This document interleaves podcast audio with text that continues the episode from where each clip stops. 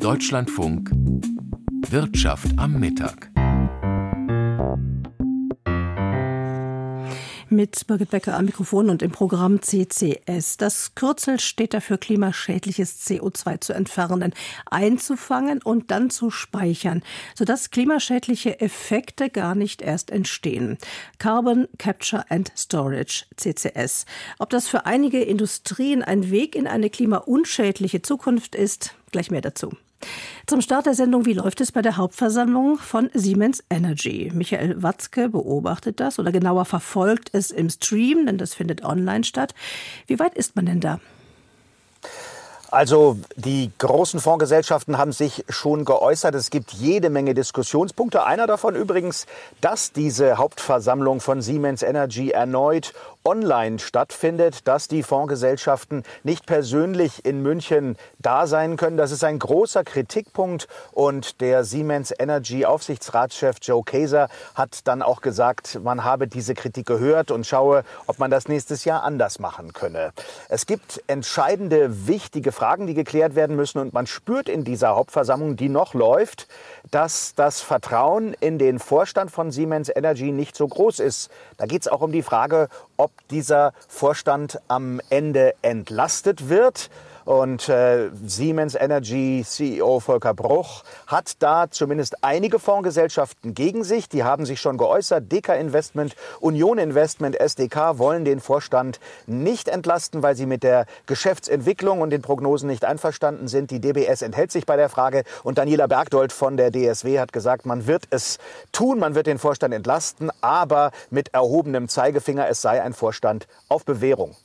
Diese Hauptversammlung hat ja eine ganz eigene Prägung auch bekommen durch eine Personalie. Die Wirtschaftsweise Veronika Grimm soll in den Aufsichtsrat kommen.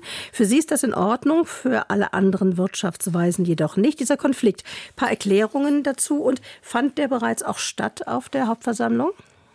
Ja, der fand schon im, in der ersten Minute statt, als äh, Joe Kaiser, der Aufsichtsratsvorsitzende, sagte, er fühle sich wie Harry Potter im Roman Stein der Weisen. Er hätte auch sagen können Stein der Wirtschaftsweisen. Nur, dass äh, dieser Harry Potter Joe Kaiser keinen Zauberstab hat, um das Problem zu lösen.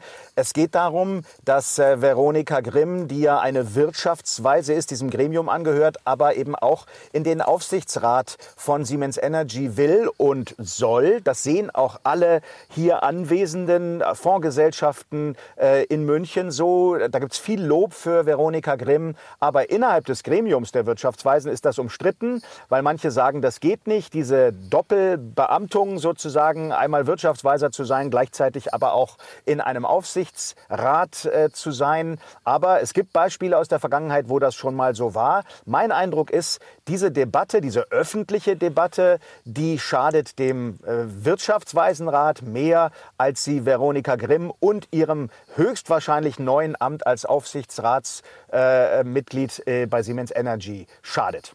Über das Entlastungsproblem für den Vorstand hast du bereits gesprochen. Was gab es denn sonst an Themen? Ähm, gibt ja genug Konfliktstoff, wie zum Beispiel die Frage, wie die Probleme bei Gamesa, der Windkrafttochter, gelöst werden sollen.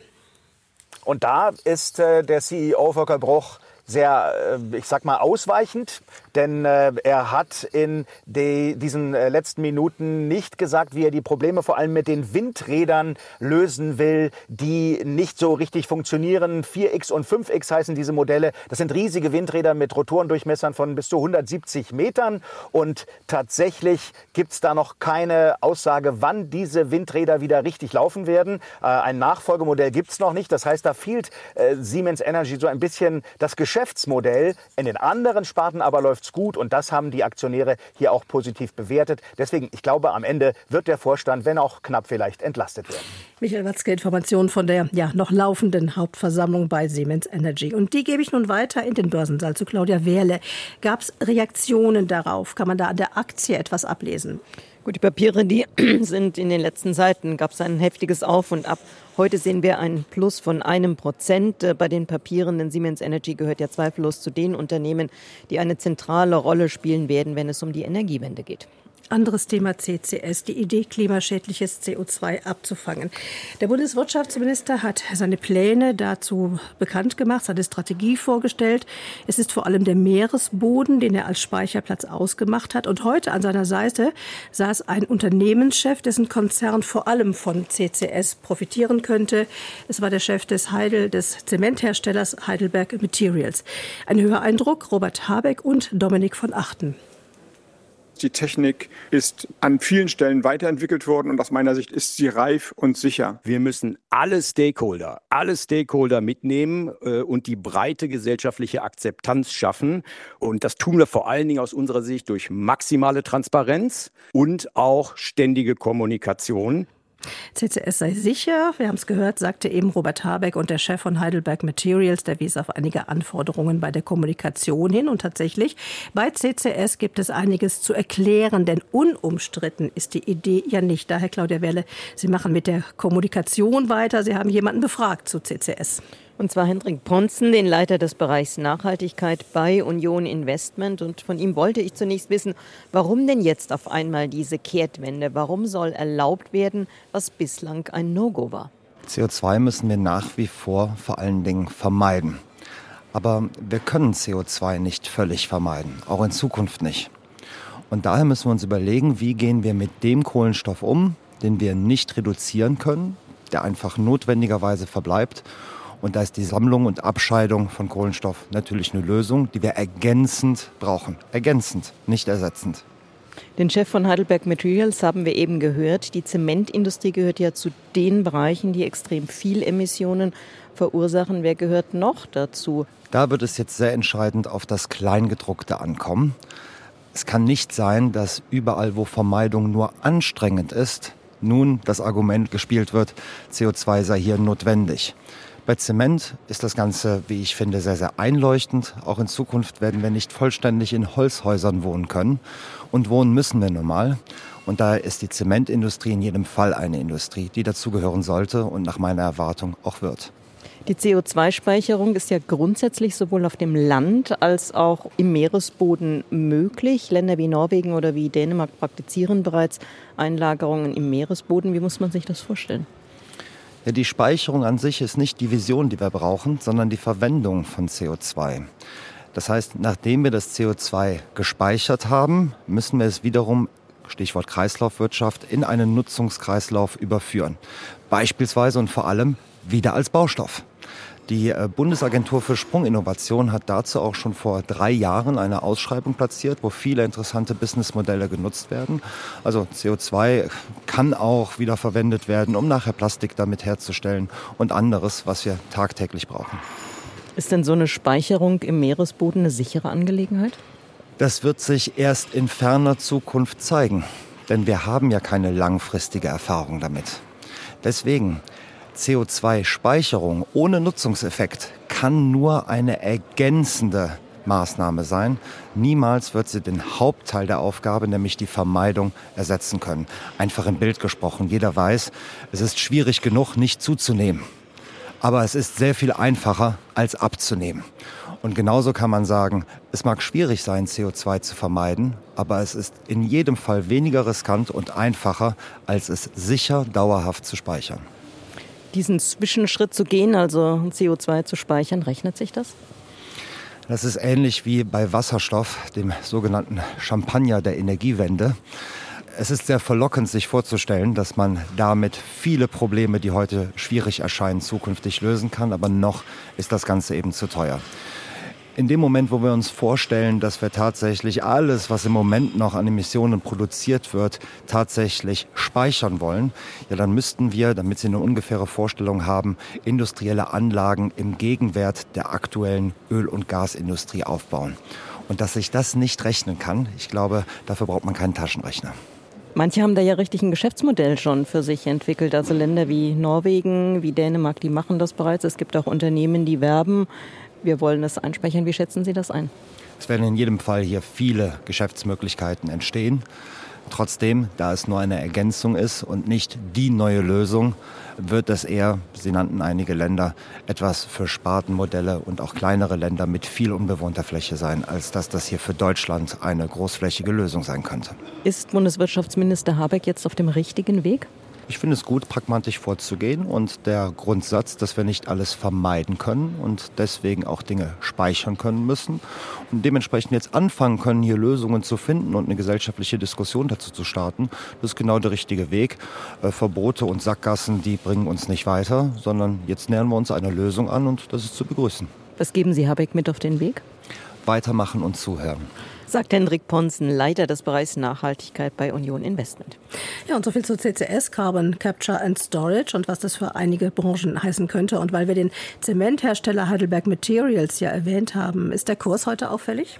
Ja, der steigt und zwar deutlich um 2 Prozent. Und allgemein, wie ist der DAX in die Woche gestartet? Das Thema Rekorde scheint ja noch nicht abgehakt. Das ist richtig. Das Rekordhoch bleibt in Sichtweite. Der DAX steht jetzt bei 17.414 Punkten.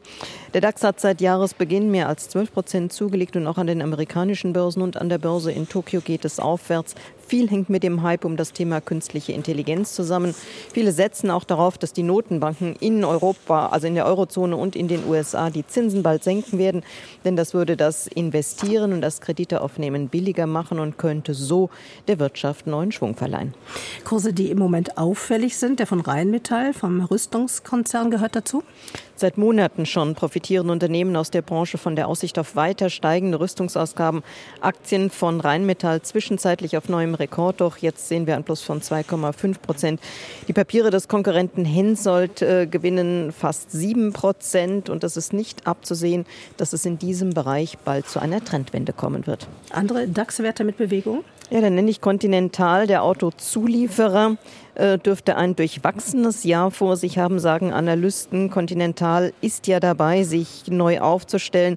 Reifen werden zwar gebraucht, egal welchen Antrieb das Auto hat, ob das ein Benziner, ein Dieselfahrzeug oder ein Auto mit äh, E-Antrieb ist. In anderen Geschäftsbereichen äh, von Continental, da sieht das ein bisschen anders aus. Continental zieht jetzt die Konsequenzen, will Werke verkleinern, ermöglicht Mitarbeitern den früheren Ausstieg aus dem Unternehmen. Und bei anderen Autozulieferern sieht das nicht anders aus. Aktien von Continental 2% im Minus. Wie steht denn der Euro zum Wochenstart da? Der wird mit einem Dollar 0,68 gehandelt. Die Umlaufrendite ist von 2,51 auf 2,4 4,2 Prozent äh, gesunken und für die Fein zu Gold müssen am Mittag 2033,96 Dollar gezahlt werden. Claudia Werle war das mit dem Börsenbericht. Vielen Dank. Wir hatten über CCS als Instrument für mehr Klimaschutz gesprochen. Wie sieht es eigentlich mit der Digitalisierung aus? Deren Klimareputation ist ja nicht die beste, weil die digitale Welt ein gigantischer Energiefresser ist. Der Lobbyverband der Digitalbranche hat nun aber eine andere Rechnung aufgemacht. Anja Nils dazu. Die Digitalisierung könne in Deutschland ganz erheblich zum Klimaschutz beitragen, meint Bitkom, der Branchenverband der digitalen Wirtschaft, und legt dazu eine Studie vor. Das Klimaschutzgesetz sieht vor, klimaschädliche Emissionen bis 2030 um 65 Prozent gegenüber 1990 zu reduzieren.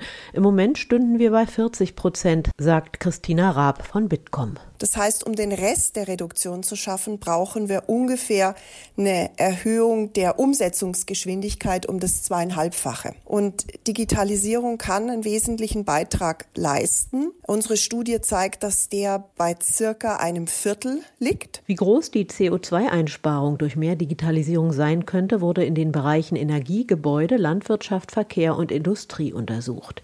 Die größten Effekte gebe es im Energiesektor. Hier ließen sich 62 65 Megatonnen CO2 einsparen. Die wesentlichen Ansatzpunkte sind äh, Smart Grids, also intelligente Stromnetze, wo es darum geht, über Sensoren, Smart Meter und natürlich eine Echtdatenverarbeitung einen besseren Ausgleich zwischen Angebot, also Produktion und Nachfrage zu erzeugen.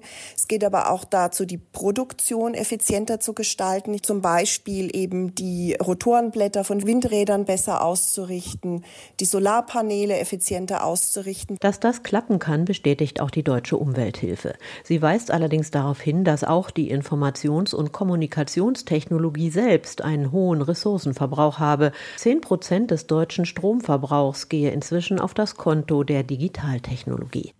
Anja Nils war das. Wenn man nicht fliegt, nicht die Bahn benutzt, keinen Bus benutzt oder eine Tram, dann hätte man in den letzten Wochen Chancen gehabt, nicht von einem Warnstreik oder von einer Arbeitsniederlegung betroffen zu sein. Ansonsten schlechte Karten. Das Jahr 23 endete streikreich und 24 macht so weiter.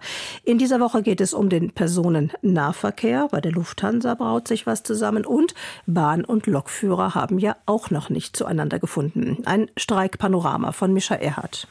Einschränkungen im öffentlichen Nahverkehr gibt es heute bereits in Schleswig-Holstein und Berlin. Auch im Saarland und Rheinland-Pfalz kommt es zu Störungen bei Bussen und Bahnen. Andere Bundesländer werden folgen. Denn Verdi hat die Beschäftigten des ÖPNV in allen Bundesländern außer Bayern zu Streiks in dieser Woche aufgerufen. Sie sollen bis einschließlich Samstag gehen. Verdi-Vizevorsitzende Christine Behle begründet das so. Wenn die Arbeitgeber sich so aufstellen, wie sie es zurzeit tun, dann ist das natürlich ein Pfad, der führt dahin, dass auch längere Auseinandersetzungen möglich sind. Die wissen, sie haben Riesenprobleme, sie kriegen kein Personal, die Menschen sind krank, in großem Maße krank. Wir brauchen attraktivere Arbeitsbedingungen und für die treten wir in dieser Tarifrunde auch ein. Am Freitag wird der Hauptstreiktag im öffentlichen Nahverkehr sein, zusammen mit dem Klimastreiktag, zu dem Fridays for Future aufgerufen hat. In der kommenden Zeit könnte es über den öffentlichen Nahverkehr hinaus auch noch in anderen Bereichen des Verkehrswesens zu Einschränkungen durch Streiks kommen.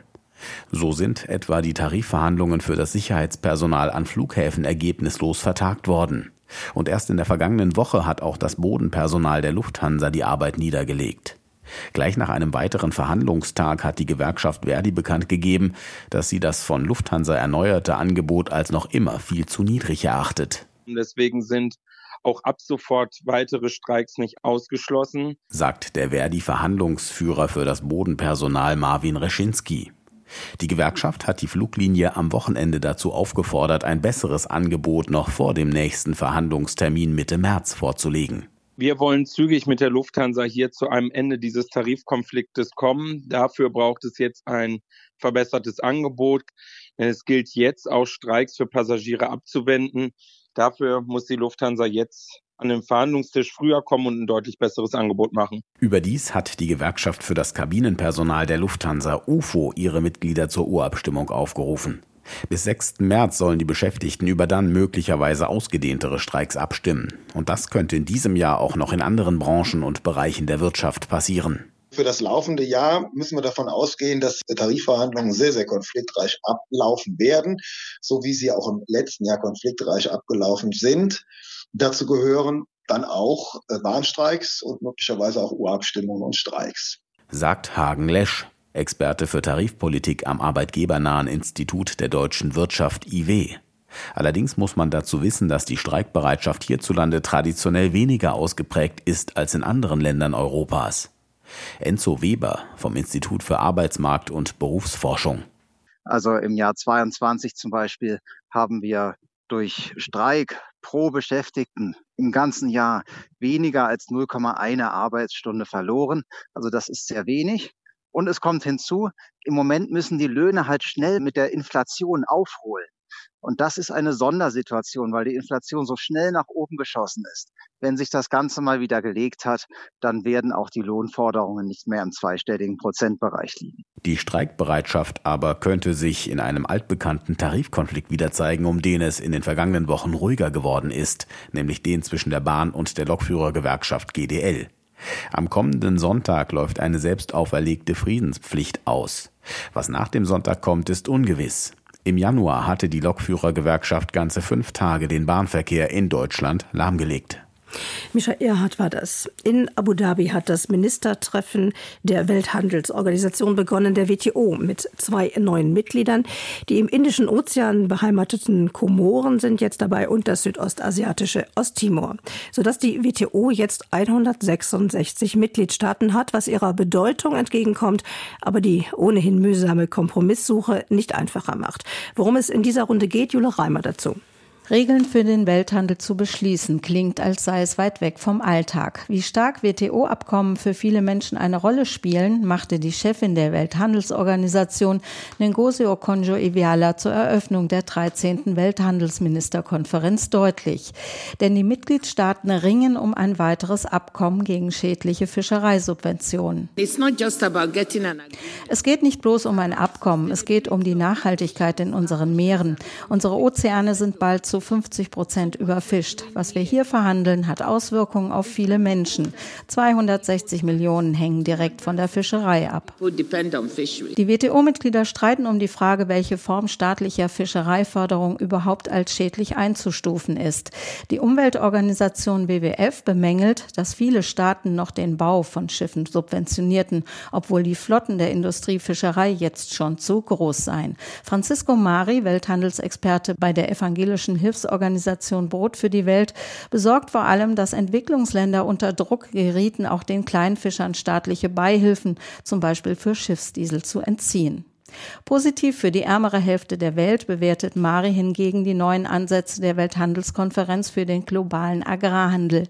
Die enormen Preissteigerungen auf den Weltmärkten, die es 2022 als Folge des russischen Angriffskrieges gegeben hat, hätten wie ein Weckruf gewirkt. Neben den Vorzügen des freien Handels bekamen viele Länder auch die problematische Seite einer reinen Weltmarktabhängigkeit zu spüren. Statt bedingungsloser Marktöffnung sei jetzt klar, so Mari, dass eben Länder unterstützt werden sollen, ihre eigene Nahrungsproduktion so auch nachhaltig zu entwickeln, dass sie eben vom Weltmarkt unabhängig werden, zumindest bei Grundnahrungsmitteln bei günstigen Grundnahrungsmitteln. Was auch die Option beinhaltet, in diesem Bereich mit höheren Zöllen, nicht willkürlich, sondern gemäß WTO-Regeln, den Markt der eigenen Landwirte zu schützen. Ruhiger geworden ist es bei den aktuellen Verhandlungen um das Thema Patentaussetzung für Impfstoffe, Diagnostika und Medikamente im Pandemiefall. Für weitere Konflikte zwischen wirtschaftlich mächtigeren Staaten und ärmeren sorgt ein geplantes Investitionserleichterungsabkommen und die Forderung, das Moratorium auf E-Commerce zu verlängern, was bisher digital verfügbare Produkte wie E-Books, Videos und anderes der elektronischen Datenübertragung von Zollen freistellt. Und was Freihandelsbefürworter als Fortschritt und große Chance werten, lässt sich mit den Augen des globalen Südens auch anders interpretieren. So hält Sofia Scacera vom Transnational Institute in Argentinien die Zollfreiheit auf E-Commerce nicht nur für eine ungerechtfertigte Steuerbegünstigung mächtiger Tech-Firmen, also sondern die Zollfreiheit verhindert auch, dass ärmere Länder über genügend Staatseinnahmen verfügen, um selbst unter Schutz heimische digitale Unternehmen und Innovationen eine Chance zu geben und sich so Wettbewerbsvorteile zu verschaffen. WTO-Chefin Ngozi Okonjo-Iweala warnte allerdings auch eindringlich davor, die Wirkung der WTO zu zerreden. Derzeit laufen 75 Prozent des Welthandels nach WTO-Regeln ab, was viele Konflikte vermeidet. Falls sich der Welthandel fragmentiere, würde das weltweite Bruttosozialprodukt um 5 Prozent sinken, hätten Studien ergeben. If we fragment, it will be very costly to the world both developed and developing countries. We, the work we did that showed we will, you lose 5% of global GDP. Beeindruckend optimistisch zeigte sich Okonjo-Iweala bei der Frage, ob die Ministerkonferenz eine Lösung für den bisher seit Jahren von den USA blockierten Streitschlichtungsmechanismus der WTO finden wird. Da in den USA Präsidentschaftswahlen anstehen, halten Beobachter einen Kompromiss mit Wohlwollen der beiden Regierungen erstmal für schwierig. Jula Reimer war das. Bundesfinanzminister Lindner hat ein Moratorium für Sozialabgaben und Subventionen gefordert, um mehr Geld für Rüstung zu haben. Die Wirtschaftspresse schaut dazu. Davon wollen bisher weder Scholz, Sozialdemokraten noch die Grünen Partner etwas wissen, schreibt die Frankfurter Allgemeine Zeitung. Lieber schlägt SPD-Chefin Saskia Esken wieder vor, reiche Menschen stärker zu besteuern, während Grüne Pläne zur Umgehung der Schuldenbremse schmieden. Beide täten besser daran, sich mit Lindners Moratorium auseinanderzusetzen. Als Mindestbedingung müsste die Koalition zwei Gesetze stoppen. Die Kindergrundsicherung und das Rentenpaket 2. Im üppigen deutschen Sozialstaat, in den ein Drittel der Wirtschaftsleistung fließt, stellt sich aber auch künftig nicht die Frage Rente oder Rüstung. Das behaupten Linke und Grüne um jede Diskussion über eine maßvolle Verkleinerung des sozialen Netzes im Keim zu ersticken.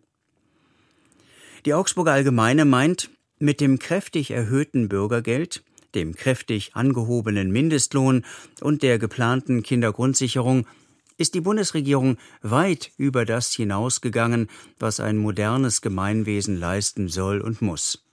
Immer neue Leistungen auf Pump zu finanzieren, wie es der linke Teil der Ampelkoalition fordert, ist zwar bequem, auf Dauer aber auch für den Sozialstaat zerstörerisch, weil er dann irgendwann nicht mehr zu finanzieren ist und Leistungskürzungen unausweichlich wären. Die Schulden von heute sind die Steuern von morgen. Das vergessen Lindners Kritiker nur allzu gern. Mit der Presseschau geht Wirtschaft am Mittag zu Ende, gleich nach den Nachrichten Deutschland heute mit Sonja Meschkat. Hier verabschiedet sich Birgit Becker. Danke fürs Zuhören. Einen schönen Tag.